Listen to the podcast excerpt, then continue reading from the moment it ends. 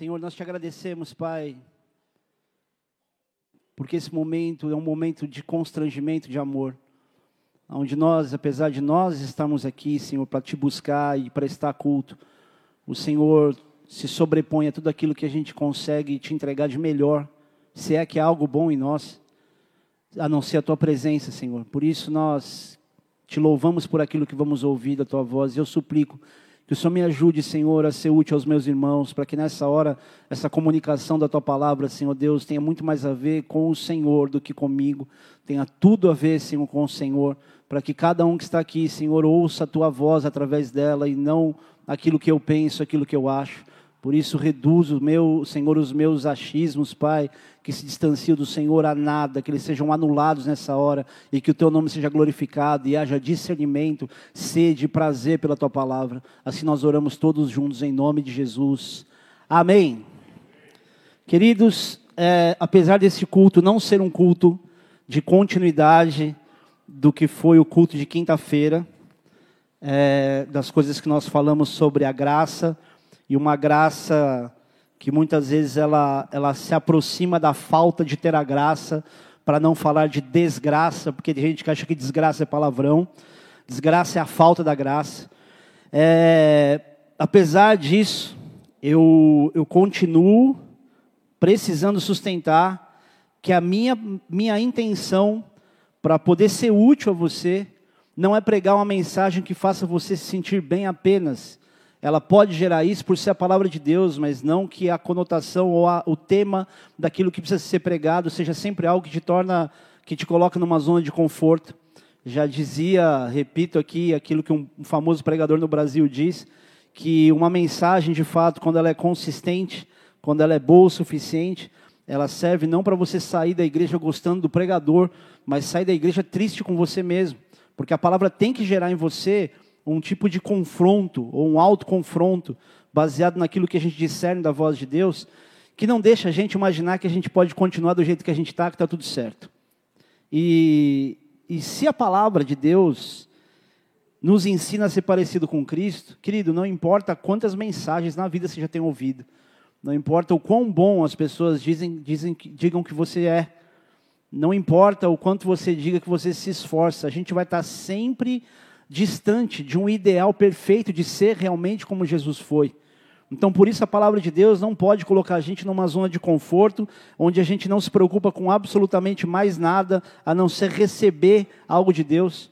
E eu, eu, eu imagino que você chegaria à mesma conclusão que eu, que você está longe do ideal para dizer que você só vai ouvir de Deus as coisas boas, é, como se a palavra de Deus tivesse sempre que te dar uma sensação de alívio como se você estivesse lendo a palavra de Deus, ela fosse, você fosse checando ou dando check aqui numa, num checklist, dizendo eu tenho isso aqui, eu sou bom, eu tenho isso aqui, eu sou bom. A palavra de Deus ela vem muito mais para dizer eu não tenho isso, eu não faço isso, eu estou distante disso.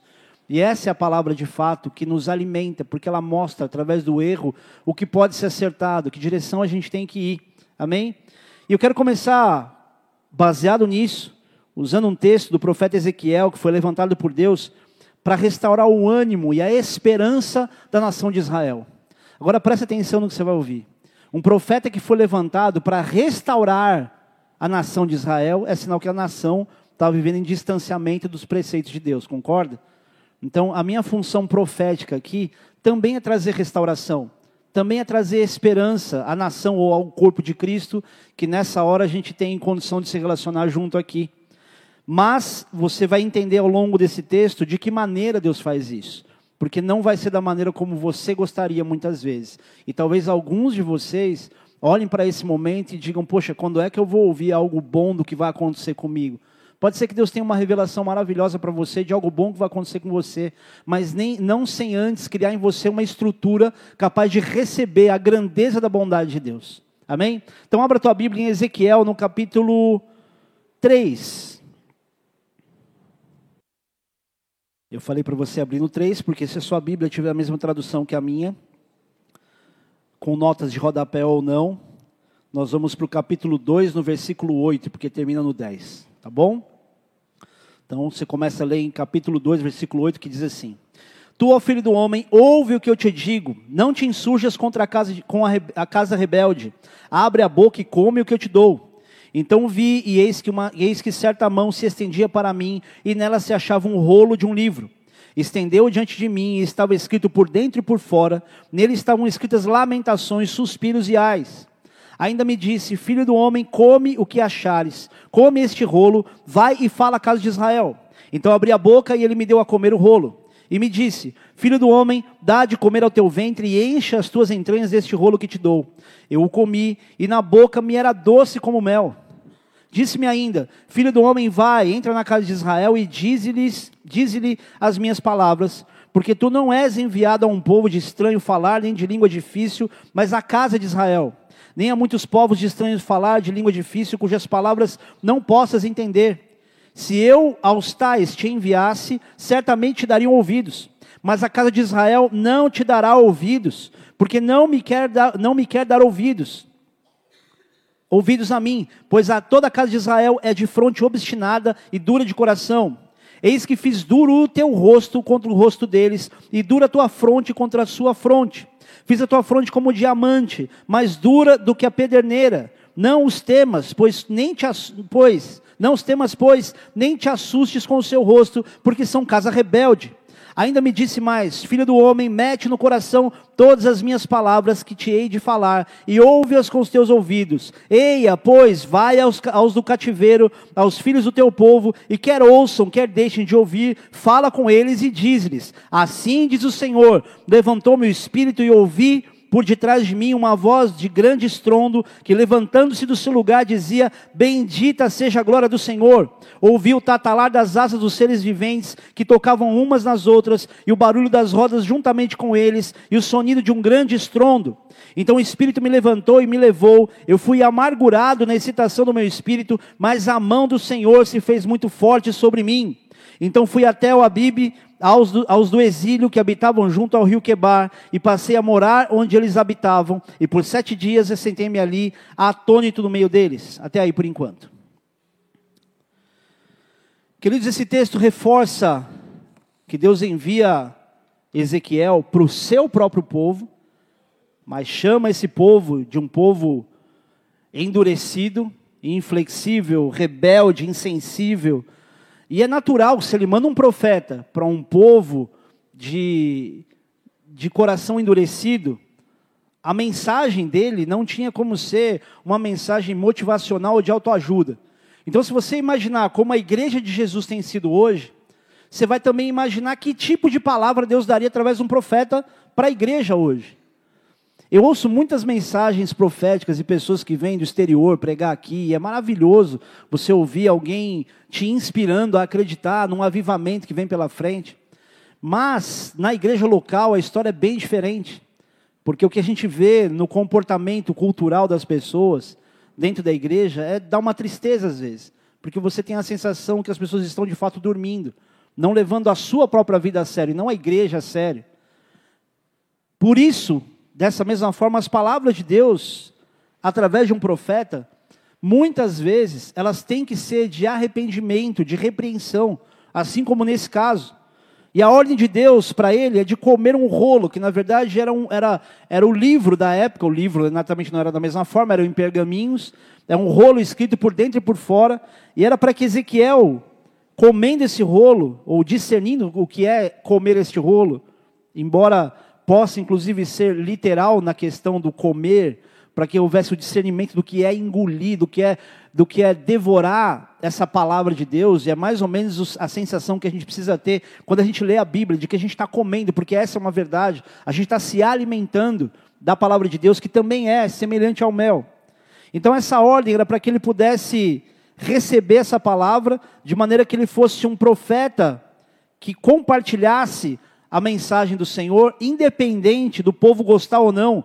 Então ele precisava ter uma experiência pessoal com essa palavra, para que ao falar dela, ele não fosse alguém que terceirizasse uma informação, ó, oh, Deus falou, não, Deus falou comigo. O que Deus falou, ele falava maneira, de maneira visceral. É por isso que para a gente também compartilhar a palavra de Deus, não basta você ser um leitor por conhecimento. Ela tem que fazer sentido para você. Por isso que tanta gente, você conhece aí, tantos filósofos que leram a Bíblia, é, eles citam textos bíblicos, e você tem a sensação que a pessoa continua vazia, muito inteligente, mas vazia. E talvez, querido, não seja tão diferente, eu não li esse, esse, essa parte ainda, mas se você continuar a partir do versículo 16, Deus fala que se ele tivesse que ter alguém para falar, para exortar, e ele não falasse, se essa pessoa morresse, o sangue dela estaria nas mãos dele. E se a pessoa falasse, ele estava livre do sangue dessas pessoas. Às vezes a gente acha que profeta de Deus é aquele que já está incumbido com um título, um carimbo na testa. Mas o profeta de Deus é todo aquele que foi chamado por Deus para poder, através da palavra de Deus, orientar as outras pessoas, libertar as pessoas em nome de Jesus. E quando a gente não faz isso, aliás, vale a pena ler, eu vou ler para que você tenha a, a, o discernimento completo. Versículo 16 diz assim: Fim dos sete dias veio a minha palavra do Senhor, dizendo: Filho do homem, eu te dei por atalaia sobre a casa de Israel, da minha boca ouvirás a palavra e os avisarás da minha parte. Quando eu disser ao perverso, certamente morrerás, e tu não os avisares, e nada disseres para o advertir do seu mau caminho, para lhe salvar a vida, esse perverso morrerá na sua iniquidade, mas o seu sangue da tua mão o requererei. Mas se avisares o perverso, ele não se converter da sua maldade, do seu caminho perverso, ele morrerá na sua iniquidade, mas tu salvaste a tua alma. Também quando o justo te desviar da sua justiça e fizer maldade, e eu puser diante dele um tropeço, ele morrerá, visto que não o avisaste. No seu pecado morrerá, as suas justiças que não praticara não serão lembradas mas o seu sangue da tua mão requererei. No entanto, se tu avisares o justo para que, eu, para que não peque, e ele não pecar, certamente viverá, porque foi avisado, e tu salvaste a tua alma. Até aí. Então é mais ou menos o que Deus também faz com a gente. Ele te dá conhecimento, te dá informação, ele espera que você cumpra essa informação, que você de fato expresse às pessoas aquilo que ele fala ao teu coração.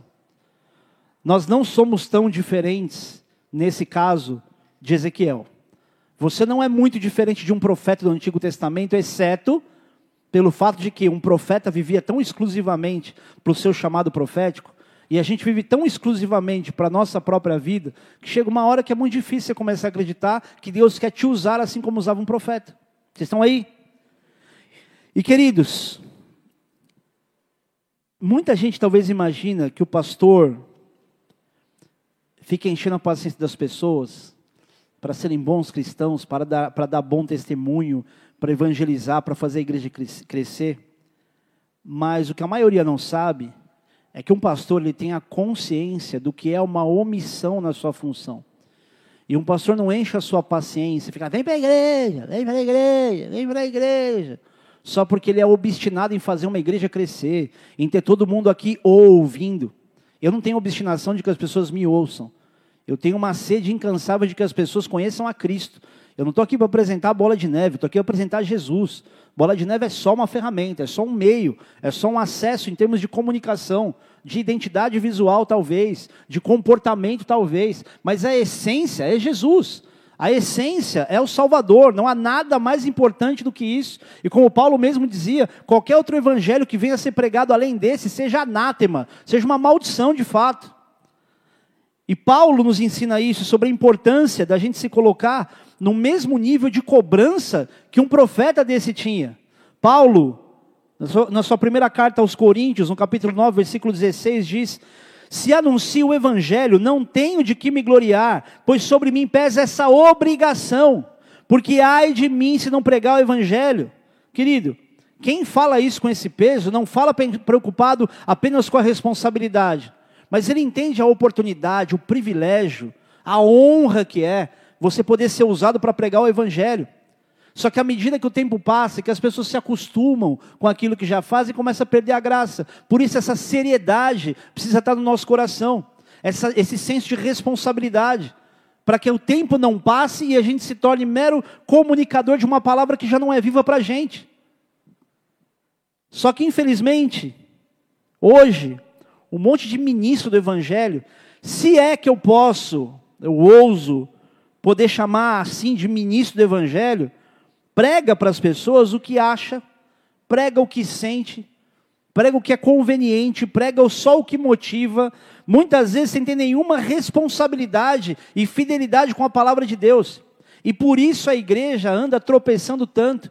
Porque é muito agradável você chegar num lugar onde todas as palavras que são liberadas são para a tua bênção. A igreja cresce, ela olha o que é liberado e Deus faz, Deus abençoa. Só que Deus não abençoa pela competência de quem prega, pela palavra liberada de um lugar, mas por aquilo que no coração de cada uma das pessoas está, está pelo que tem no coração. Então, se você imagina que você vai estar em algum lugar e o lugar por si só, ele vai mudar a sua vida para melhor para sempre, ou piorar a sua vida, você não entendeu ainda o que significa relacionamento com Deus. Você ainda está terceirizando o teu relacionamento com Deus como a, a partir da identidade da igreja ou do pastor. Por isso que mais uma vez eu digo, eu não quero que as pessoas me sigam. Eu quero pelo menos contribuir para que elas sigam a Cristo para que a referência principal é que ela busque da mesma fonte que eu busco. Não é dizer para você, ó, recebi algo da fonte e dou para você. Não, essa fonte é nossa. Jesus é essa fonte. Ele é uma fonte inesgotável, é a fonte de águas vivas, que quando entra em você através do Espírito Santo, do seu interior essas fontes fluem. Você precisa entender que Deus não te chamou para ser um mero frequentador de igreja, onde você senta, cria uma identidade de ser evangélico, católico, qualquer outra coisa e nada mais. Isso enjoa. Chega uma hora que nem a gente aguenta mais isso. Vocês estão aí? Aí é cada hora, querido, alguém ensinando alguma coisa mais ridícula e fazendo as pessoas se apegarem a algum ato profético que alguém criou. E querido, eu acredito em atos proféticos, mas não acredito que os atos proféticos são receitas de bolo, que se você fizer o ato profético vai acontecer assim, senão vira simpatia. É feijão que cura Covid. Ô meu irmão, feijão que cura. Não, pastor, mas cuidado, porque a igreja, querido, desculpa. Ato profético pode ser o mais maluco que for, mas quanto mais maluco, menos coletivo ele é. Não há problema você imaginar que um feijão vai te curar de Covid, te curar de Covid, mas não alguém dizer que o feijão que está lá vai curar de Covid. Esse, é, esse é, é o nível de imaturidade que a igreja tem tido, infelizmente plantada pelos ministros, pelas pessoas que pregam em cima dos púlpitos ou na televisão. É a meia ungida que você vai usar e que você vai andar a dar passos de vitória. É a rosa que você vai colocar e vai ter o perfume de Cristo é a colher de pedreiro, é o tijolo, é um pedaço do céu, é cada hora uma loucura, e o povo está cada vez mais distante das coisas mais fortes, simples e transformadoras que são, são fontes pela palavra de Deus. Oferta da viúva pobre. Sabe como é a oferta da viúva pobre? Dá tudo que você tem. Aí depois o tempo vai passando e os processos começam a vir. Mas eu acho que uma das piores heresias que têm arrebentado a igreja nos últimos tempos, além da hipergraça, é uma que associada a ela, de um pastor americano muito conhecido, e não é um cara novinho, não, um cara mais velho, porque os novinhos falarem abobrinha, dá para entender, é imaturidade. Mas um cara mais velho, com 50 anos de idade, com 30 de ministério, falar, falar umas, umas coisas tão fora do contexto. O cara chega e fala assim que Jesus e não é qualquer um, não. É gente que as pessoas têm seguido. E eu fico olhando para esses caras com essa expressão, sabendo o quão nada eu sou no Brasil, sei lá, na minha cidade. E fico pensando, cara, em que momento esse cara perdeu a noção das coisas para começar a pregar umas abobrinhas dessas? Uma dessas é o seguinte: Jesus, quando morreu na cruz, pagou os nossos pecados do passado, presente e do futuro. Isso é fato. Só que ele diz o seguinte: porque Jesus já pagou não há necessidade de ficar pedindo perdão a cada vez que você peca. Aí você fica pensando, como é que a pessoa vai entender a importância de um arrependimento? Se ela, com uma doutrina estúpida dessa, ela para de pedir perdão a Deus pelos pecados que cometeu. Se pedindo perdão pelos pecados a gente já é difícil. Você imagina se, se, essa, se essa doutrina não fosse verdade? Você errar o que você quisesse, não ia pedir perdão nunca mais. Acabou, não preciso perder perdão, pedir perdão. Jesus morreu na cruz. Ele perdoou os meus, meus pecados do meu passado, do meu presente e os que eu ainda vou pecar. E o cara de pau é capaz de pecar tão conscientemente, com a cara lavada, e ainda dizer um absurdo desse.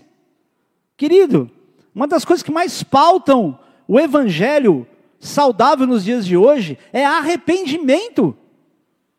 Por isso que as mensagens proféticas nunca foram de um conforto, mas de quebrantamento e arrependimento, porque a natureza do homem faz a gente caminhar de novo, por melhor que você esteja, cheio, de, cheio do fogo, da unção, da comunhão, começa a te fazer naturalmente caminhar para aquilo que é a natureza decadente do homem, porque faz parte de quem nós somos. Faz parte do caráter que vem na humanidade, não é a intenção de ser mal, mas a gente vai esfriando. A gente vai se tornando mal só pelo, por osmose, pelo esfriamento, pela falta de comunhão, e isso é fato. E ainda tem gente que acha que a maneira mais saudável de você se manter sóbrio em relação à palavra é não estar em igreja nenhuma. E eu não estou dizendo isso porque eu tenho a força de um microfone. Porque eu sempre entendi os defeitos da igreja, desde os meus quatro anos de idade, tenho 44. Há mais de 40 anos eu sei quais são os defeitos da igreja. Mas graças a Deus o Senhor me ajudou a saber separar o que é a identidade da doutrina de um lugar, de quem ele é.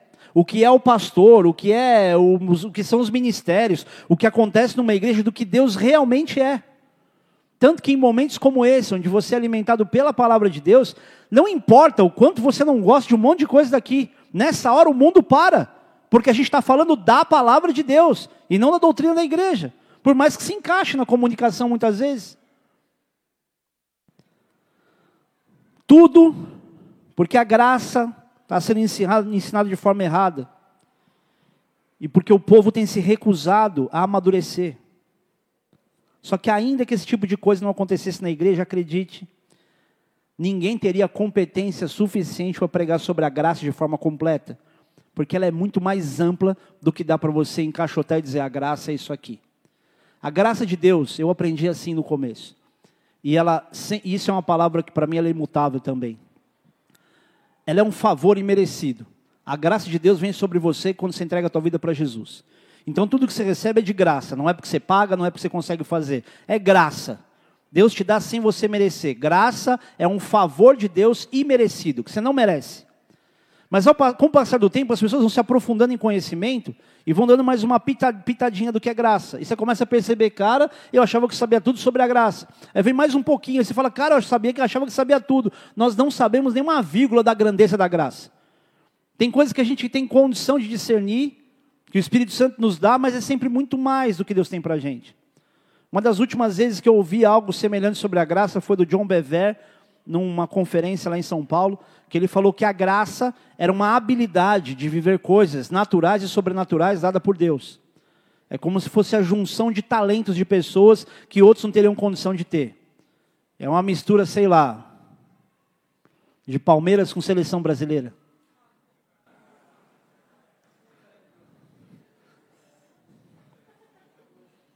É bom ter o microfone na mão, né? Não pode, ninguém pode refutar o pastor. Tá, salvem o Corinthians então.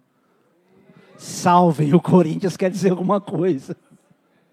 Tá, é salve, eu sei. Por que, que vem essas coisas na minha cabeça numa hora tão séria? E querido, isso é maravilhoso. Você falar da graça de Deus, do que Deus é capaz de te dar, isso é bom. Queria eu só pregar para você sobre o que a graça de Deus é capaz de fazer. Só dizer para você sobre o que Deus planeja para você, porque os pensamentos de Deus a seu respeito, como diz a palavra em Jeremias, são pensamentos bons e não ruins, para dar aquilo que você deseja. Pensamentos de paz e não de mal, para vos dar o fim que desejais. Os pensamentos de Deus são mais altos do que os seus. São perfeitos, são maravilhosos. É o que Deus pensa sobre você. Os planos que Ele tem para você são bons. Mas se Deus estiver dizendo para você o tempo todo que Ele tem planos bons, em que que você se conserta? Em que, que você se arrepende? Em que, que você melhora? Em que, que você serve os outros? Afinal de contas, está tudo bem comigo?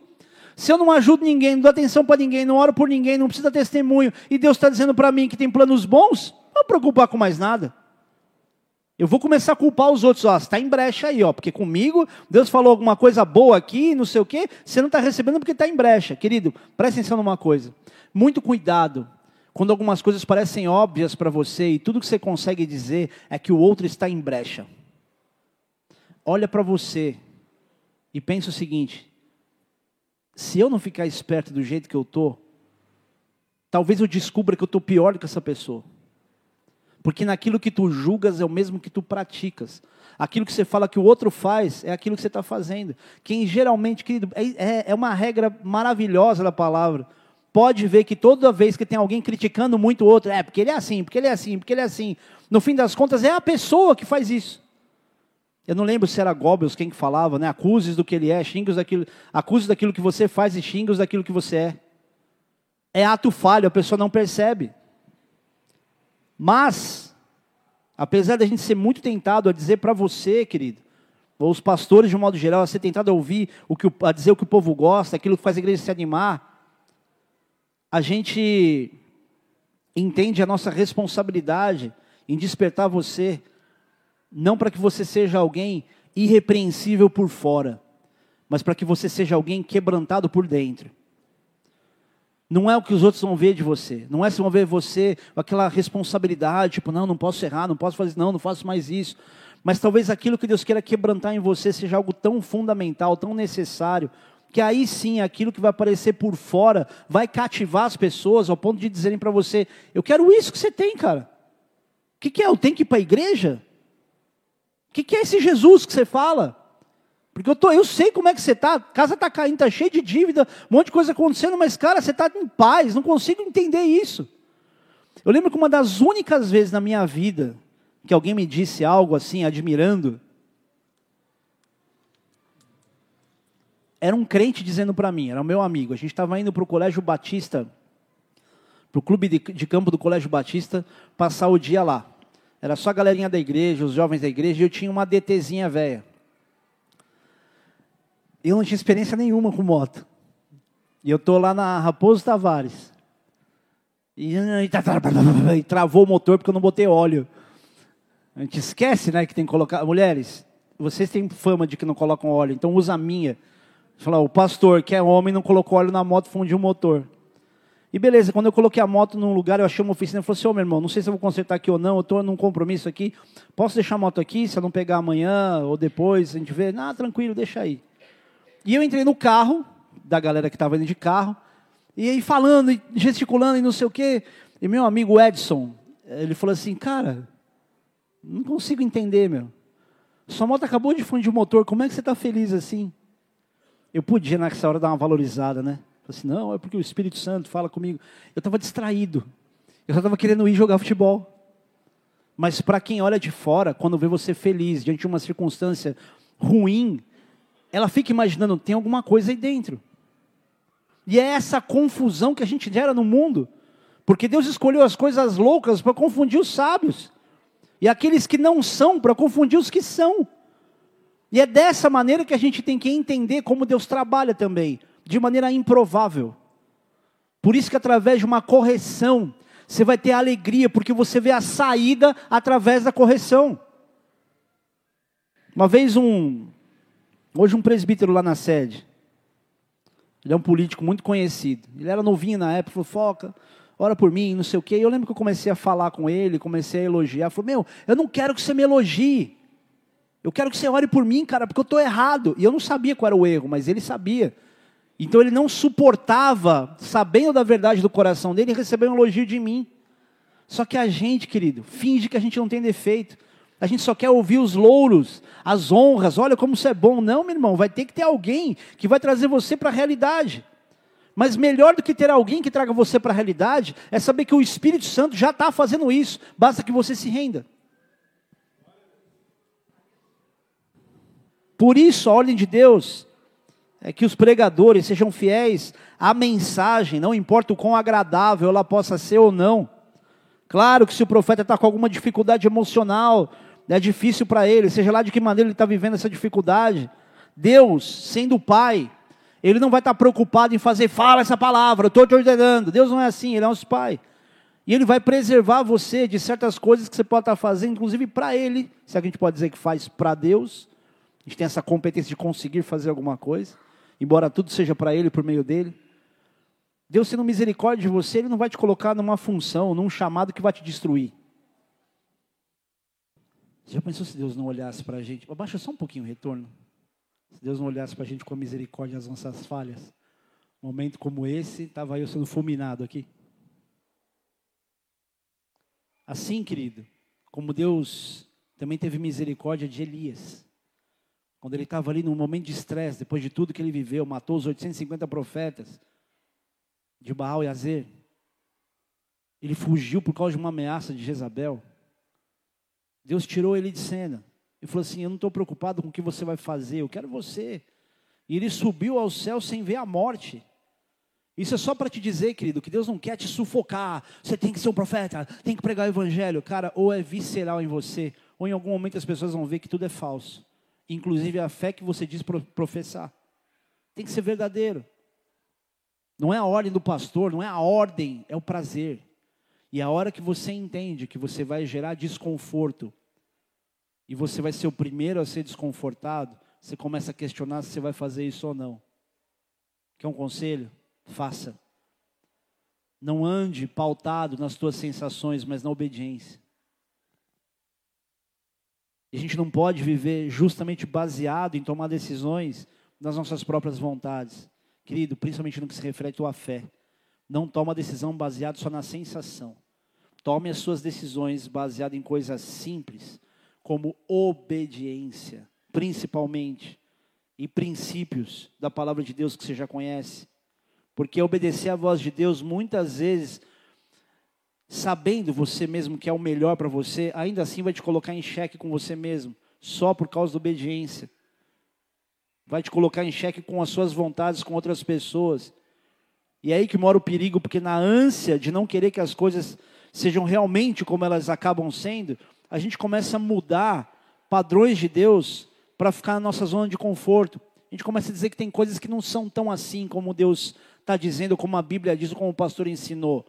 Há uma nova interpretação, há uma adaptação que precisa ser feita ao contexto cultural de hoje. Quem disse que a cultura vai reger princípio?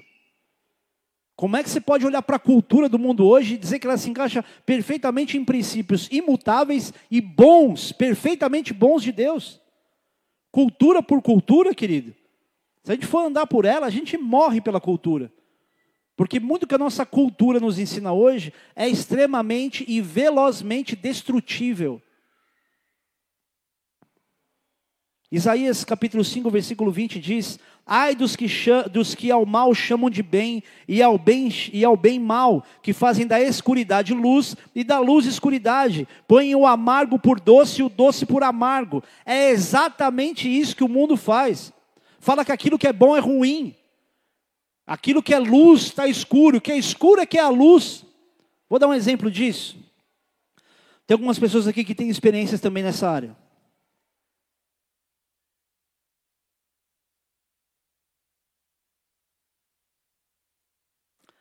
A palavra Lúcifer significa o quê? Portador da luz. E muitas pessoas são confundidas imaginando que estão sendo guiadas por espírito de luz.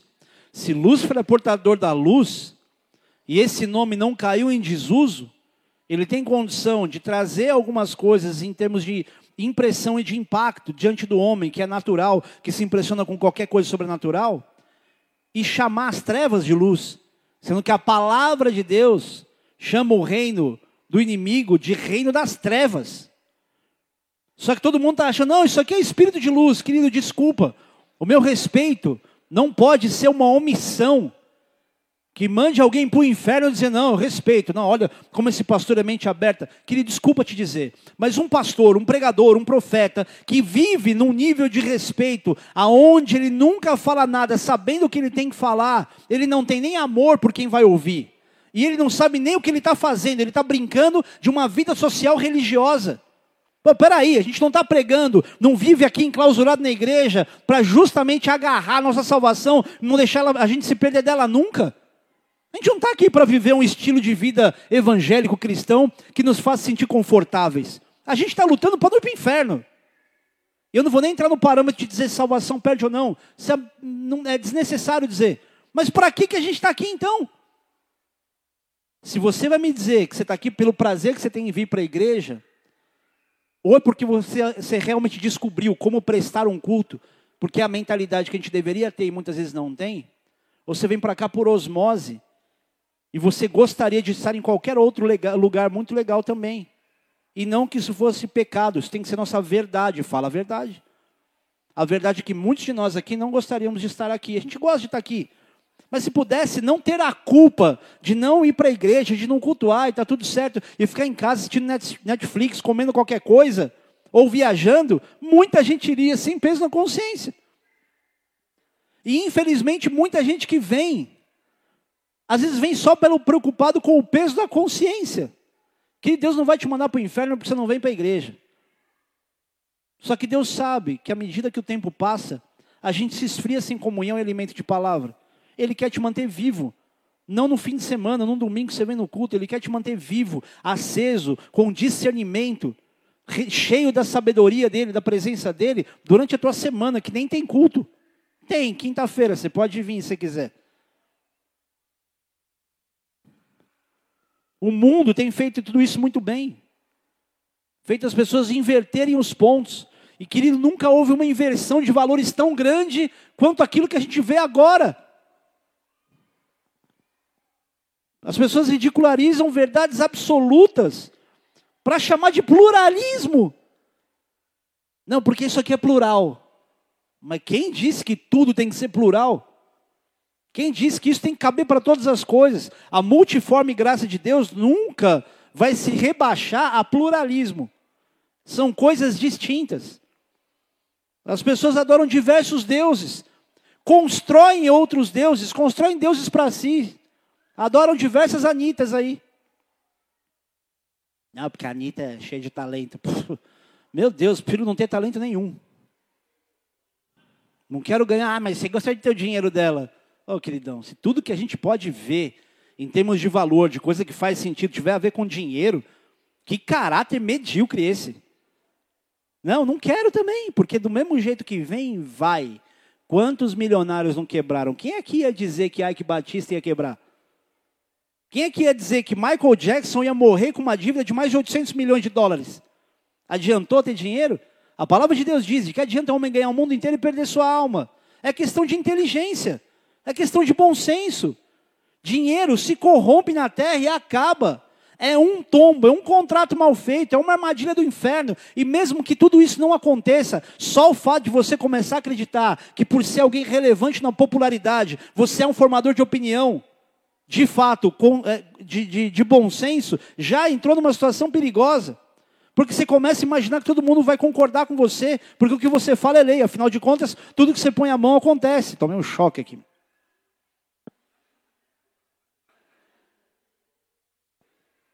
Isso é o diabo se levantando. Pô, Satanás, se é só isso, o seu melhor, mano, me dá um tiro na testa, porque eu não vou parar, não. Você viu como eu sou homem de Deus?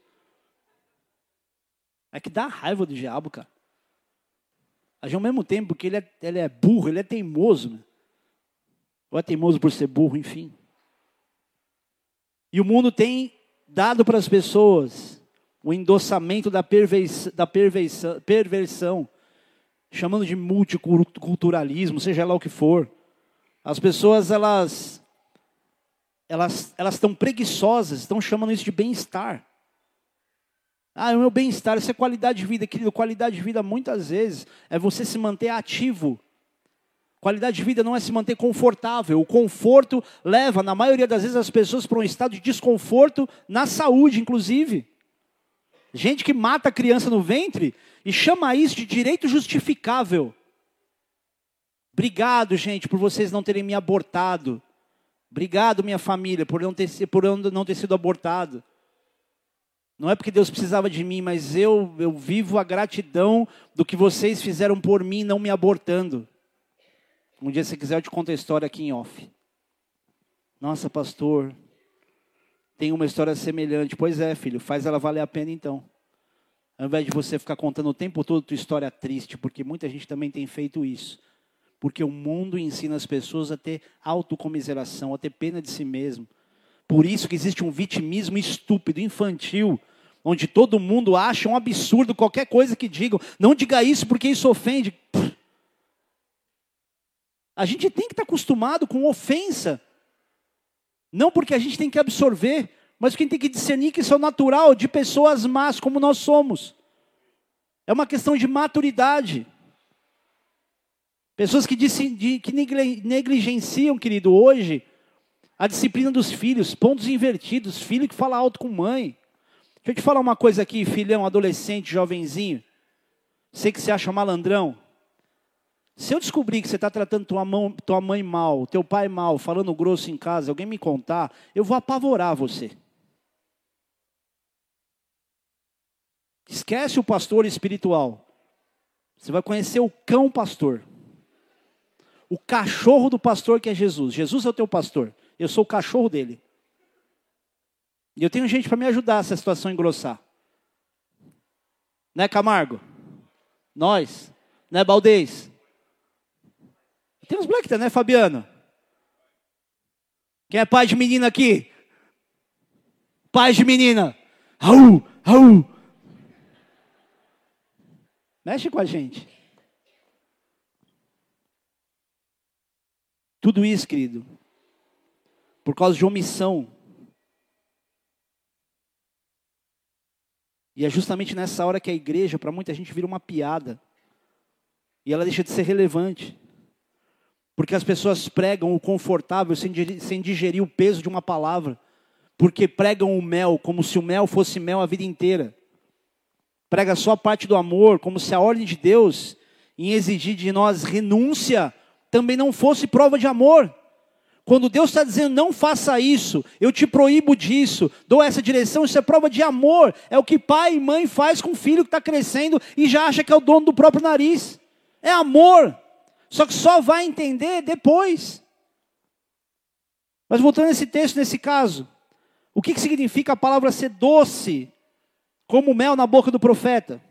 Vamos lembrar que esse rolo simbolizava aquele contexto de ser a palavra de Deus, ou uma direção de Deus.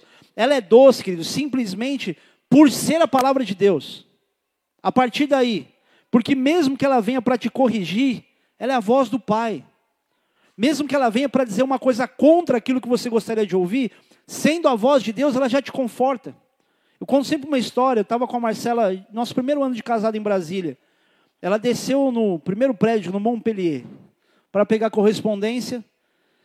E nesse dia o meu carro tinha quebrado, eu fiquei com o carro na rua, eu recebi um e-mail meio grosseiro de uma pessoa lá. E aí eu falei, Deus, me tira daqui. Eu lembro que eu sentei no sofazinho preto que você doou lá para a mulher. Eu levantei a mão, falei assim, Senhor, me tira daqui. E Deus falou, não posso. E Deus não falou, não posso porque não consegue. Ele falou assim, você tem que passar por isso. Quando eu ouvi no meu coração essa voz, você tem que passar por isso, eu falei, ah, então tá tudo certo. Isso não é o descontrole, eu tenho que passar por isso. E hoje eu entendo o quanto eu tinha que passar por isso. E quando uma situação semelhante chega até mim, eu falo: não, eu tenho que passar por isso. Porque me traz aprendizado, me faz amadurecer, me faz depender de Deus e não do homem ou de mim mesmo. Por isso, querido, você tem que passar por isso aí sim. E não é porque Deus é mal, e não é porque você é mal, é porque é o meio que Deus prova para você, a maneira milagrosa como Ele pode transformar a tua vida. Porque senão fica previsível. Glória a Deus.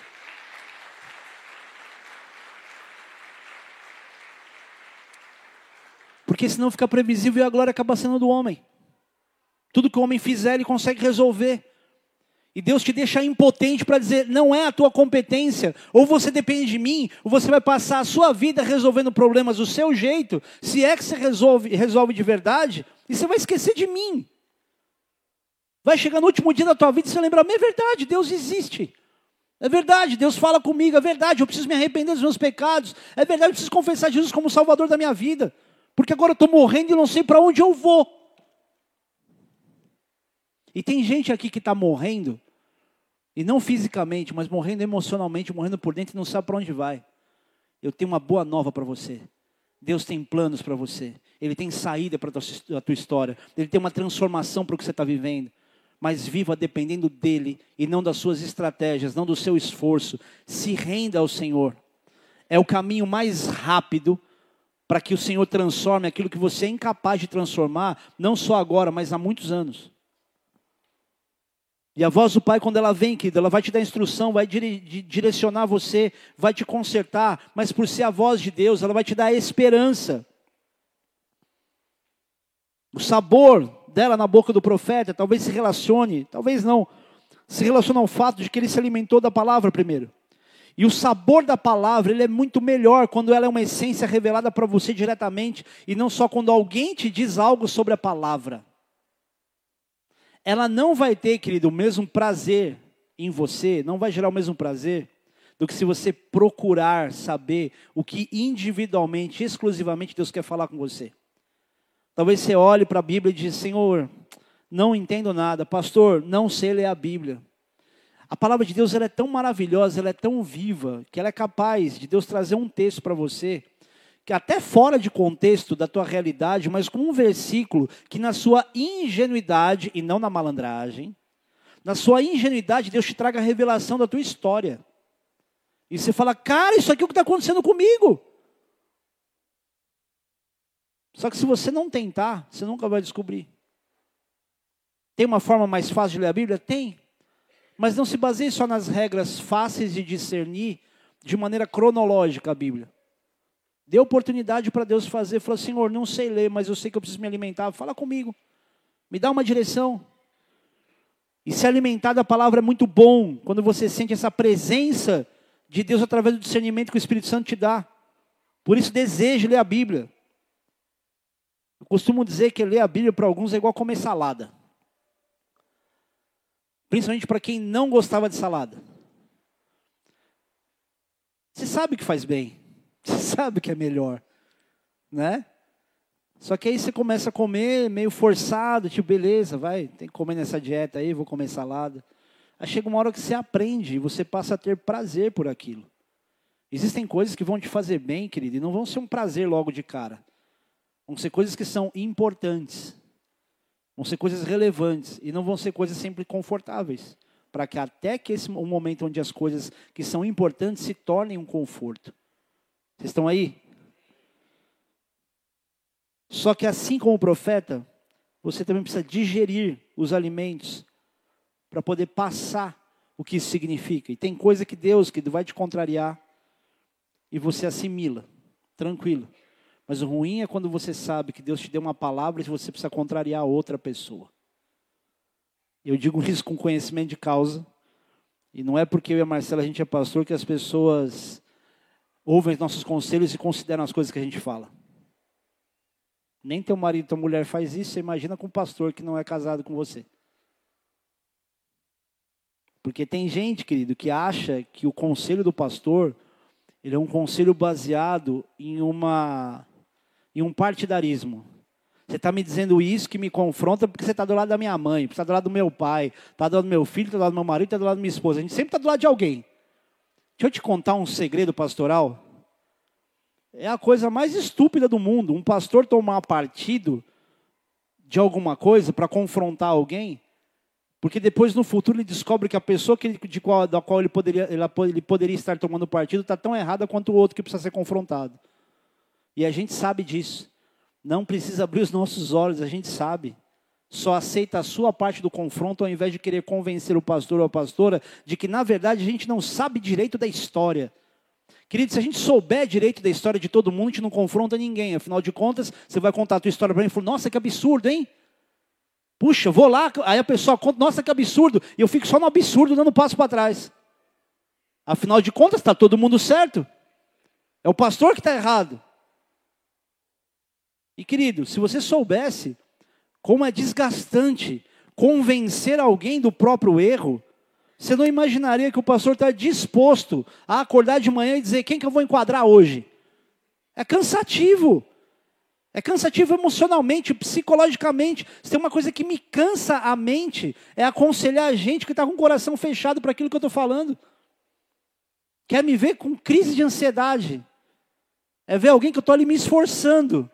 Querido, tem gente que às vezes eu aconselho, tem aconselhamento que eu passo o dia aconselhando, que eu faço cinco um atrás do outro. E tem gente que eu faço um aconselhamento que eu falo de Jesus, não quero mais ser pastor. Porque você vê aquele bloqueio de não entender qual é a função de um conselheiro muitas vezes. Só que graças a Deus não é só comigo, e eu tenho referência para saber que Deus faz isso com aqueles com quem Ele vai dar o privilégio, a honra de poder ver de perto o que Ele está fazendo. Olha o que acontece com João em Apocalipse, capítulo 10, versículo de 8 a 11 diz: A voz que ouvi vinda do céu estava de novo falando comigo, dizendo: Vai e toma o livro que se acha aberto na mão do anjo, em pé sobre o mar e sobre a terra. Fui, pois, ao anjo, dizendo-lhe que me desse o livrinho. Ele então me falou: Toma-o e devora-o. Certamente ele será amargo ao teu estômago, mas a tua boca doce como mel. Tomei o livrinho da mão do anjo, devorei, na minha boca era doce como mel. Quando, porém, o comi, o meu estômago ficou amargo. Então me disseram: É necessário que ainda profetizes a respeito de muitos povos, nações, línguas e reis. Por isso que é tão difícil digerir uma mensagem para poder dizer para alguém o que Deus quer falar. Por isso que é tão complicado a função pastoral, onde você tem que lembrar que você não é o Deus de ninguém, só que você está representando uma voz de Deus para alguém. Por isso, se a palavra de Deus e os conselhos que você receber for sempre pregado de maneira digerida como algo doce só para ser doce, tem alguma coisa errada. Se você receber um conselho que tudo que ele gera em você é a sensação do prazer do doce, tem algo errado. Porque mesmo os bons conselhos, eles estão carregados de direções, de parâmetros que vão exigir de você algum tipo de renúncia, ou algum tipo de esforço, ou algum tipo de iniciativa. E nesse caso, apesar de Deus falar para o profeta Ezequiel o que ele deveria fazer, Deus não poupou o próprio, o próprio profeta da verdade. Ele disse: Ó, o povo não vai querer te ouvir. Porque na verdade eles não querem me ouvir. Semelhante ao povo quando pediu para Samuel, Samuel um rei. Falou: todo mundo tem um rei, a gente quer também. E Samuel fica indignado. E não porque ele estava melindrado, mas porque ele entendia que o povo não podia fazer aquilo. Seria uma estupidez. Ele fala com Deus, Deus fala para ele: calma, Samuel. Eles não estão rejeitando você, eles estão rejeitando a mim. Então faz o seguinte: dá um rei para eles, explica tudo aquilo que o rei vai ter direito sobre eles. O que, que era melhor? Ter um profeta ou ter um rei? que é andar baseado em parâmetros e leis construídas pelo homem. É muito melhor ser conduzido por um profeta. E eu não estou dizendo que nos dias de hoje seja a coisa mais fácil do mundo, porque qualquer um que sabe falar um pouco mais grosso, que tem um pouquinho mais de conhecimento ou de persuasão, já diz que é profeta. O que tem de profeta que dá vontade de se amarrar a mão e amordaçar e falar: não sai do lugar, cara, você só estraga a vida dos outros. E o que, tem de, o que eu tenho de vontade de fazer isso, na maioria das vezes no meio da igreja, vocês não têm ideia. Falo, calma, o problema não é passar uma mensagem profética. É o peso que se coloca numa mensagem como se ela fosse absoluta e a pessoa não pudesse refletir. Eu volto a dizer, os profetas que a gente mais amava, o apóstolo, o profeta Amaro, era o cara que ajudava a gente a pensar. Deus dava para eles revelações, mas muito profundas e assertivas. E ele batia papo com você. E ele falou assim: Pois é, Deus está mostrando isso e isso. Vamos pensar. O que, que isso pode ser? Pensava junto com você. E acertava. Não é que ele pensava e devagava e ia lá longe. Deus trazia o discernimento, ia mastigando e a gente conseguindo entender. A gente ouviu isso, eu ouvi isso em 2010. Eu vim para cá em 2015. Em 2010 ele falou assim: Ó, oh, você não vai ficar aqui em Brasília, não, viu? Você vai ser enviado aí lá para uma cidade próxima de Guarulhos. Eu falei, Daí gente fina, mas mirou aqui, acertou lá, meu. Que eu pensei, não tem ninguém da primeira geração para mandar para supervisionar uma região. Eu liderava o Centro-Oeste com a Marcela. A gente cuidava de igrejas no Acre, em Rondônia, em Goiânia, Anápolis, um monte de lugar. Na Bolívia. Não tinha como mandar alguém. Eu pedi uma vez o apóstolo Rino uma pessoa para cuidar de Goiânia, que era uma capital. Ele falou: não tenho. Quanto mais para mandar para cuidar de uma região. Cinco anos depois estava aqui na cidade próxima de Guarulhos. E nessa igreja ele já veio umas três vezes, acho que umas duas comigo, umas, não sei se uma ou duas antes de eu estar aqui. Mas era um profeta que sabia discernir, sabia servir, ficava longe de casa, mais ou menos como Eliseu, que quando foi chamado por Elias, falou: Deixa eu despedir dos meus pais. Como quem diz, eu já sei que eu não volto.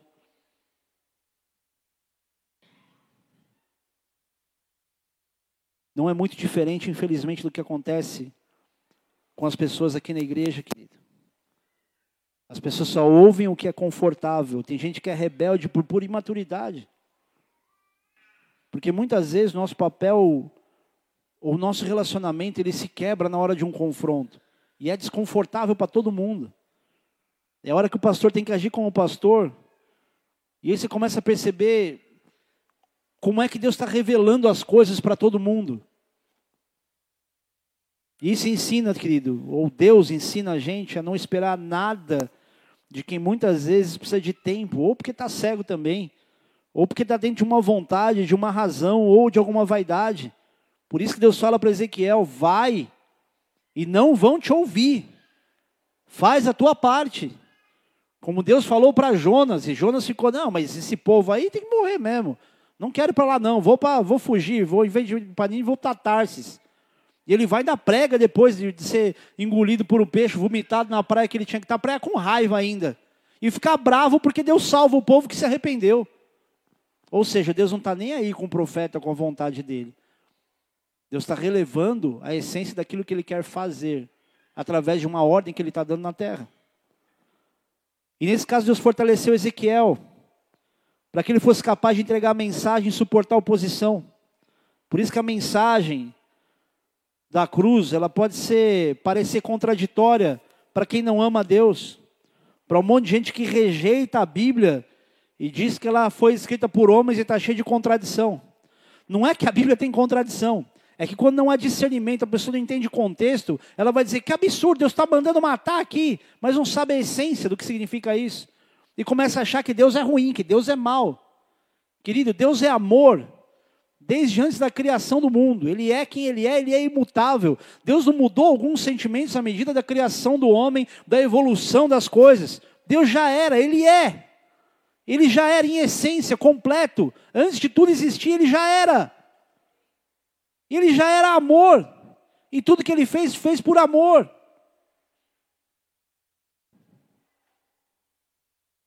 Só que isso, para quem não entende, é só uma inversão de valores. Ok, pastor, mas o que, que tem a ver isso com a gente? Para a gente concluir. Primeiro, é que se você está aqui e decidiu seguir a Cristo, não importa o que, que você faz da vida, não importa com o que você se ocupe. Só vão existir dois lugares para se estar. E nem sempre você vai conseguir ocupar esses dois lugares com segurança na posição de cristão. Se você entregou a tua vida para Cristo, tem dois lugares que você precisa ocupar. E nem sempre você vai conseguir ocupar os dois. O primeiro é o que a maioria das pessoas ocupa, que é o lugar de ser povo. E esse lugar infelizmente, ele acaba te levando a agir como a maioria age. E o que a maioria faz, querido, nem sempre é alguma coisa que Deus espera que seja feito. A voz do povo não é a voz de Deus. Democracia não salva ninguém. A teocracia, o governo de Deus, sim. Mas toda vez que o povo, por ser povo, clamou com vontade do povo, as piores atrocidades aconteciam. Cristo Barrabás, ah, solta Barrabás.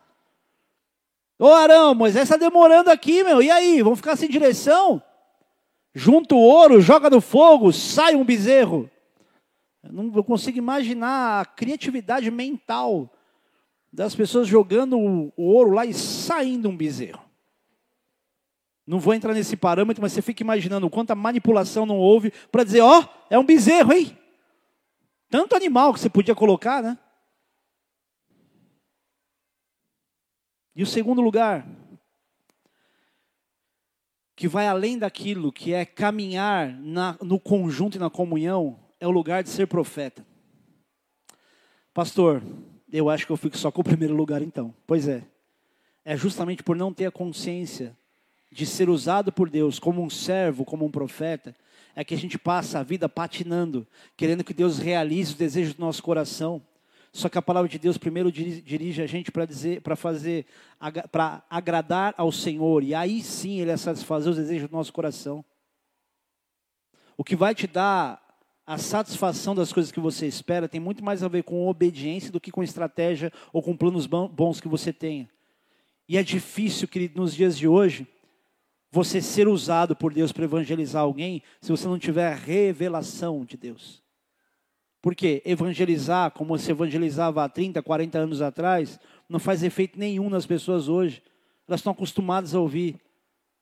Oh, Jesus te ama. Cara, se eu ouvi isso há 40 anos atrás, era um impacto. Alguém dizer que Jesus ama. Por quê? Porque a regra da religião era, era tão rígida que era difícil alguém de uma outra religião dizer para outra pessoa sem a conhecer que ela era amada por Deus, porque o evangelho era pregado muito mais pelo parâmetro da, da renúncia e do arrependimento. E, infelizmente, coisas que se perderam muito ao longo do tempo estão se perdendo ainda.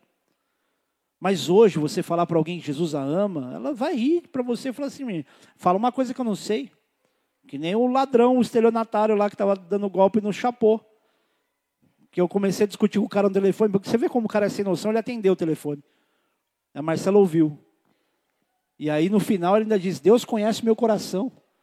Falei, cara, você está lesando um cara aqui, meu, está usando a imagem de um, roubando dinheiro do povo. Vai dizer que Deus conhece teu coração.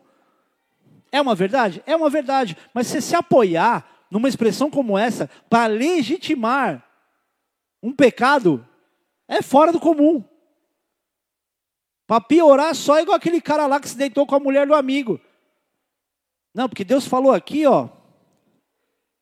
Então a mulher do seu amigo e adultera. Falou, não, mas não é adúltera, é mesmo, né? A gente vai lendo aqui, até aí já tinha consumado o ato com a mulher do cara. E usou a Bíblia para isso. Não, porque eu fiquei lutando como pode ser, Deus está falando isso. Querido, cuidado, porque Satanás cabeça de guidão, ele vai usar a palavra para te desmontar se você não tem a familiaridade de pelo menos estar ali beliscando a palavra. Ele vai querer usar a Bíblia para desconstruir tua própria fé. Ele tentou fazer isso com Jesus. Jesus, sei que você está com fome, ó. Se você puder, se você me adorar prostrado aqui, eu te dou tudo isso aqui. Oh, faz essa pedra aqui se transformar em pão. Se lança aqui. A palavra do Senhor não diz que ele daria ordem aos anjos a seu respeito, que ia te salvar. Pula daqui. Usou palavra. E Jesus foi, fez o quê? Eu sou Jesus, não fala assim comigo? Ele usou a palavra para desconstruir as armadilhas do inferno. Então imagina que ler a Bíblia como papagaio de realejo uma vez por ano é suficiente para você. Ai, tira uma palavra, pastor, ora por mim. Eu tenho prazer em orar. Mas quando a pessoa frequenta a igreja e está o tempo todo imaginando que alguém tem que ter uma revelação que ela é incapaz de ter por busca, tem alguma coisa muito errada. E se você duvida, querido, que Deus te chamou para viver algo profético, basta lembrar que o id que Jesus nos deixou é uma ordem. Deus não falou para você assim, ó, à medida que você amadurecer, você ficar bonzinho de palavra, aí você vai evangelizar alguém. Não, é para todo mundo. Ide por todo mundo e pregar o evangelho a toda criatura, batizando-os em nome do Pai, do Filho e do Espírito Santo. O problema é que a gente está tão flexível de comportamento às vezes, não dá nem para dizer que você pode batizar alguém, porque a pessoa às vezes quer se entregar a Cristo, quer ser batizado, a pessoa batiza, mas o mesmo cara que batizou ela está lá enchendo a cara de cachaça em algum lugar, ela olha para o batismo dela e fala assim, meu batismo não valeu, porque o cara que me batizou está daquele jeito. Por isso que tem direitos, que à medida que você se aprofunda na servidão, você perdeu, tem direitos que você não tem mais, você não tem o direito de se desviar porque você está fazendo outros tropeçarem, porque você acha que você sabe o que você está fazendo. Ô, oh, oh, por favor, ninguém vai renunciar mais nada por Jesus, não vai renunciar pela bola de neve. Bola de neve é o pior, é o, é o menor dos problemas. É por Jesus, é pela essência da palavra, por aquilo que recebeu um dia. Ou será que quando a palavra de Deus diz, estavam no meio de, de nós, mas não eram dos nossos, era de você que estava falando?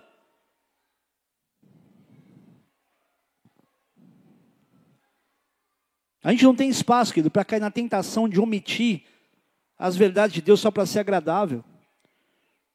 A gente tem que alertar as pessoas que escolhas delas têm consequências. E cada um de nós vai arcar com as suas escolhas e consequências.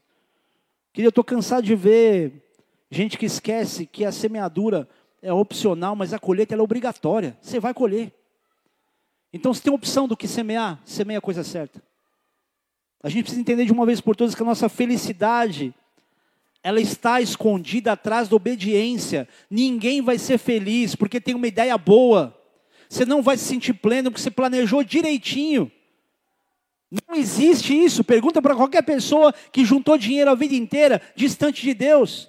E um dia ela acordou, ela olhou para tudo aquilo e falou assim: Cara, considero isso como nada. Como Paulo dizia, considero como esterco. Todos os meus atributos, tudo aquilo que eu tenho, os títulos que eu tenho. Ninguém vai ser feliz porque tem bons projetos. E principalmente se seus projetos não têm princípios, onde Deus tem espaço dentro deles. Desculpa te dizer, querido, está fadado ao fracasso.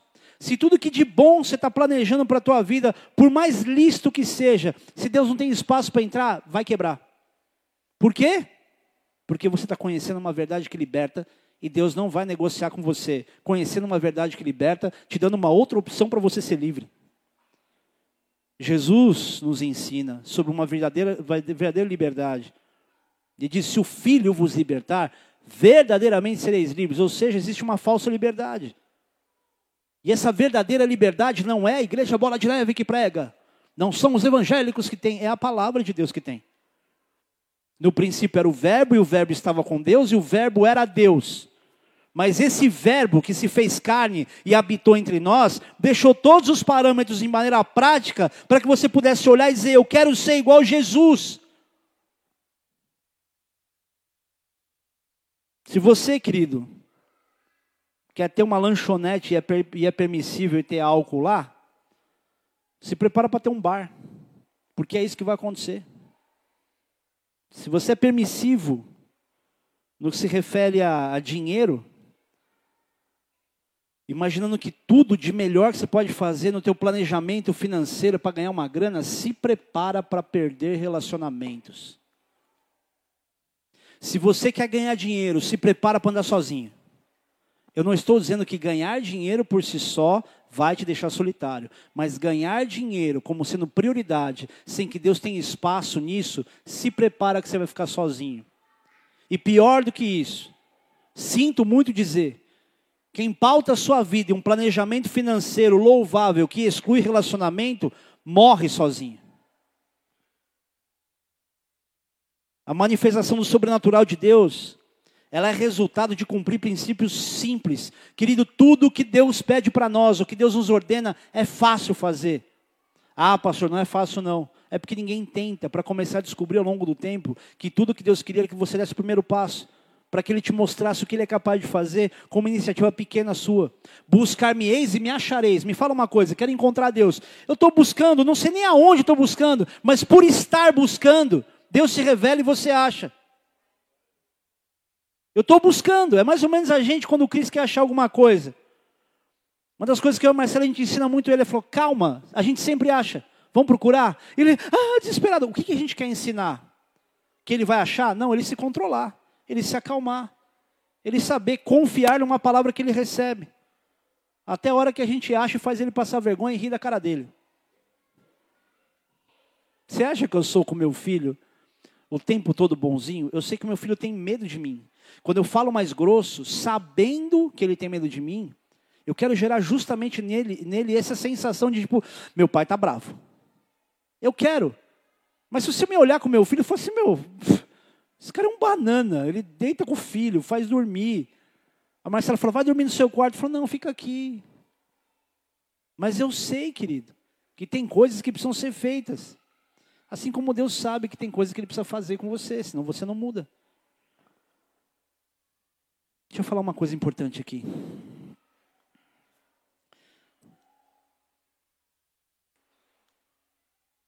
Existem histórias que eu sei, porque me contaram, porque eu estou participando de alguma forma. Eu quero dizer para vocês que são pais e mães aqui. Existe um amor de Deus pela tua família muito maior do que o seu. Muito maior do que o seu. O que a gente precisa nesse momento é depender daquilo que Deus vai fazer, deixando Ele entrar. E não imaginando que a gente tem uma ideia boa. Porque nossas ideias boas não serão suficientes se Ele não entrar. Então a dependência de Deus é aquilo que de mais fundamental nós precisamos ter agora, para que Deus faça aquilo que a gente não tem força, estrutura e condição e nem emoção para fazer. E a gente faz isso clamando a Ele grande parte das transformações que a gente precisa experimentar não começam na nossa competência, mas na nossa rendição e dizer: eu não tenho força, não consigo, Deus entra. E a situação muitas vezes ela não se mantém estável, às vezes ela piora para poder melhorar. Jó só glorificou a Deus porque ele chegou num extremo de derrota, de perda, que se ele tivesse perdido só uma parte, Deus não conseguiria, não que não conseguiria, mas Deus não envergonharia Satanás como envergonhou quando ele perdeu tudo, quando ele perdeu família, quando ele perdeu os bens, quando ele ficou sozinho, quando os amigos dele falavam mal dele, falaram, você deve estar em pecado. Quando ele começou a ter doença, dele ter que se coçar com um caco de telha, ele precisou chegar no limite para que não houvesse opção e tudo que fosse provado é, só Deus podia mudar essa circunstância. E Deus não é sarcasmo. Deus não age na malandragem, Deus não brinca com as nossas emoções, Ele é o nosso Pai de amor. Quando você for para casa hoje, talvez você não se lembre de muita coisa. Mas lembre de coisas simples, talvez você vai ouvir agora nesse final. Que é a manifestação do sobrenatural de Deus. Ela é resultado de cumprir propósitos simples e princípios simples. E o próprio Jesus ensina isso. João capítulo 14, versículo 21 diz: Aquele que tem os meus mandamentos e os guarda, esse é o que me ama, e aquele que me ama será amado por meu Pai, e eu também o amarei e me manifestarei a ele. Manifestação do Senhor, manifestação do Espírito Santo, é uma movimentação que vai além da nossa capacidade de se movimentar. Ama o Senhor através do cumprimento de princípios simples. Aquele que tem os meus mandamentos e os, e os guarda, esse é o que me ama e aquele que me ama será amado por meu Pai, eu também o amarei e me manifestarei a ele. Ou seja, o poder que é no nome de Jesus vai acontecer através de um princípio simples. Qual é o mandamento de Deus para a gente? Jesus sintetizou de maneira simples três mandamentos que a gente pensa que são dois: amar a Deus acima de qualquer outra coisa, e por amor a Deus você renuncia. Por amor de Deus, a Deus você faz de tudo. E amar ao teu próximo igual você se ama amor próprio, restauração do teu amor próprio, de saber que você não é um lixo, de que você não é a pior pessoa do mundo, não importa o quanto você já tem errado. As misericórdias do Senhor se renovaram sobre você hoje de manhã, quando você acordou, de acordo com o que a palavra de Deus diz. Aleluia.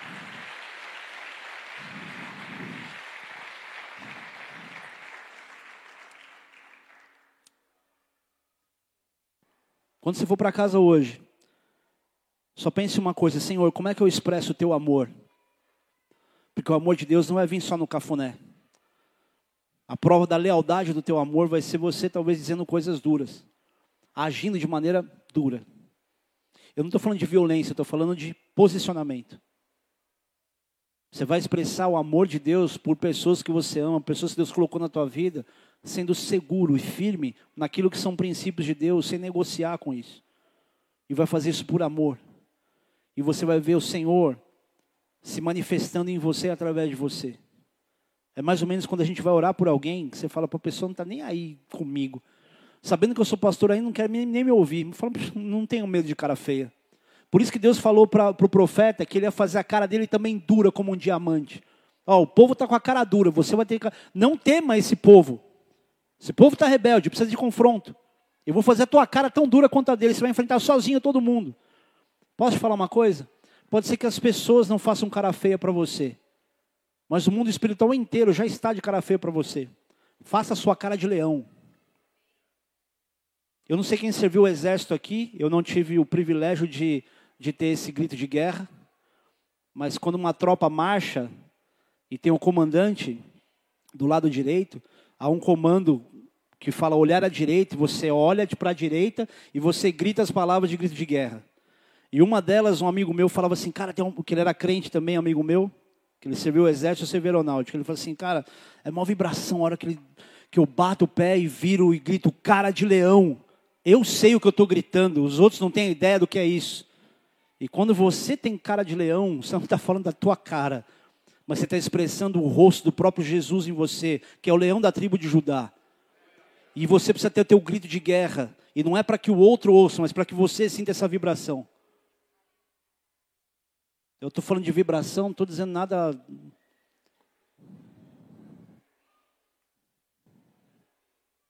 É dessa intensidade que falta na gente. Dessa paixão que falta no cristão dos dias de hoje. Falta brilho nos olhos. A gente olha para muita gente que se relaciona com as trevas e a gente tem uma frase, muitas pessoas já ouviram isso. Parece que a pessoa é opaca. Ela não tem brilho no olhar. O cristão que tem o brilho no olhar, ou que deveria ter esse brilho no olhar, precisa colocar em prática o que é essa presença do Espírito Santo de Deus, para que você, por olhar para alguém, a pessoa sinta que alguma coisa aconteceu. Eu me lembro que tinha gente que eu sentava perto, algum preletor que eu ia levar, que eu estava dirigindo, ia levar para o hotel, eu estava perto. Eu falei assim, cara, eu sinto a presença de Deus por estar perto desse cara, não é porque ele está lá, não é porque ele fala. Eu sinto algo de Deus. E as pessoas estão esperando ouvir isso, de sentir isso em você. Ah, pastor, você falou que não queria motivar, que a palavra era dura, mas agora está ó. Mas é o que a Bíblia diz e Deus sempre surpreende a gente. A criação anseia, criação quem ainda não é filho, com ardente expectativa a manifestação dos filhos de Deus. Tem gente com uma expectativa ardente de que você, filho de Deus, se manifeste, para que ela saiba aonde é que ela vai buscar o conselho para que ela tenha alguém que a corrija com um conselho, que faça uma oração ou que expresse amor por um abraço. Você tem ideia que um abraço de alguém que carrega a presença de Deus não é só um abraço de carinho, ele é um abraço profético. Quando morreu o filho da mulher, que o profeta foi deitar em cima dele, aonde ele viu isso? Deitou boca com boca, nariz com nariz, deitou em cima da criança e ressuscitou uma criança assim. O que, que era isso? Era a intensidade daquilo que havia nele. O corpo do menino se aqueceu. O ato profético dele não foi uma receita de bolo. Ele não sabia o que fazer. Foi a intensidade do que ele queria fazer. E se essa intensidade é em você, por que, que você não reparte? Porque você é esse profeta. Você não precisa ter nomenclatura, você não precisa subir aqui para ser o profeta. Tem gente que eu reconheço como profeta no meio do povo que não pisa em púlpito. Tem gente que tem a minha, a minha consideração, o meu respeito, o meu temor até a Deus, mesmo sem ser alguém popular, mas eu sei quem a pessoa é. E tem tantos aqui no meio. Eu não estou te bajulando, estou nem aí para você, não estou nem aí para você. Preferia até que você não estivesse gostando de mim essa mensagem inteira, só para você chegar nessa hora e dizer assim: ele deve estar tá falando a verdade agora. Tem tanto profeta aqui no meio, e tem tanto covarde aqui no meio. Tem tanto pecador miserável que está gostando de viver em pecado e achando que o seu protocolo de vir para a igreja está resolvido, o teu problema. E tem tanta gente que entra aqui se sentindo miserável e que o Senhor quer dizer para você: você é tão amado, eu tenho planos tão maravilhosos para você. Não deixa o inimigo dizer para você uma coisa que você não é, você é tudo aquilo que eu digo que você é. Feche os teus olhos por um instante. E saiba que o Senhor está te vendo agora. Existe uma movimentação espiritual nesse lugar. E não é porque eu estou falando, é porque você, porque cada um está aqui com a motivação de vir para esse lugar buscar a voz de Deus. Eu só estou reproduzindo o que Deus está fazendo.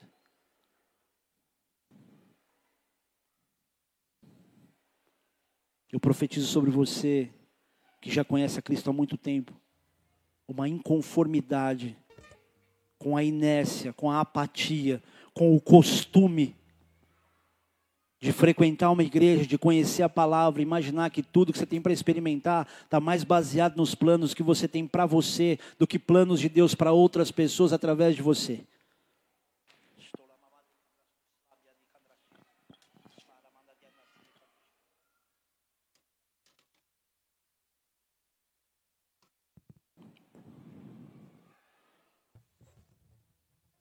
Há pessoas que estavam sendo preparadas para ser pastores.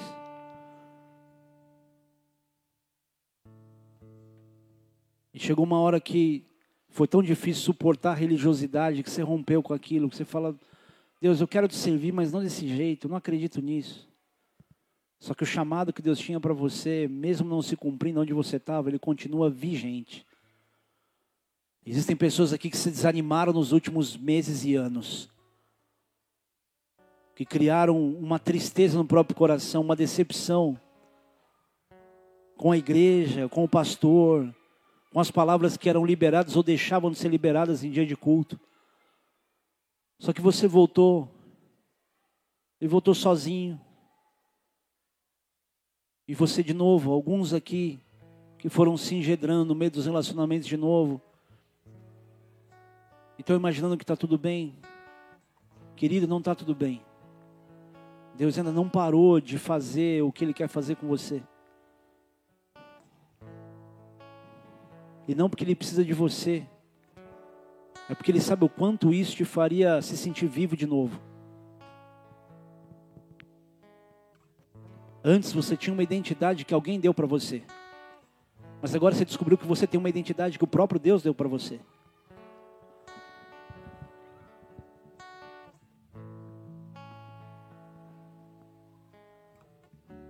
Existem pessoas aqui que você perdeu algo que parecia tua identidade ao longo dos últimos de muitos anos, na verdade, que você achou que porque você fazia aquilo e fazia bem e gostava do que fazia, você era aquilo. Aquilo é só um pedaço de um todo que Deus permitiu ser construído em você. Para que aquilo que esses últimos dias exigem de um servo de Deus possam ser manifestados através de pessoas que tiveram a experiência que você teve.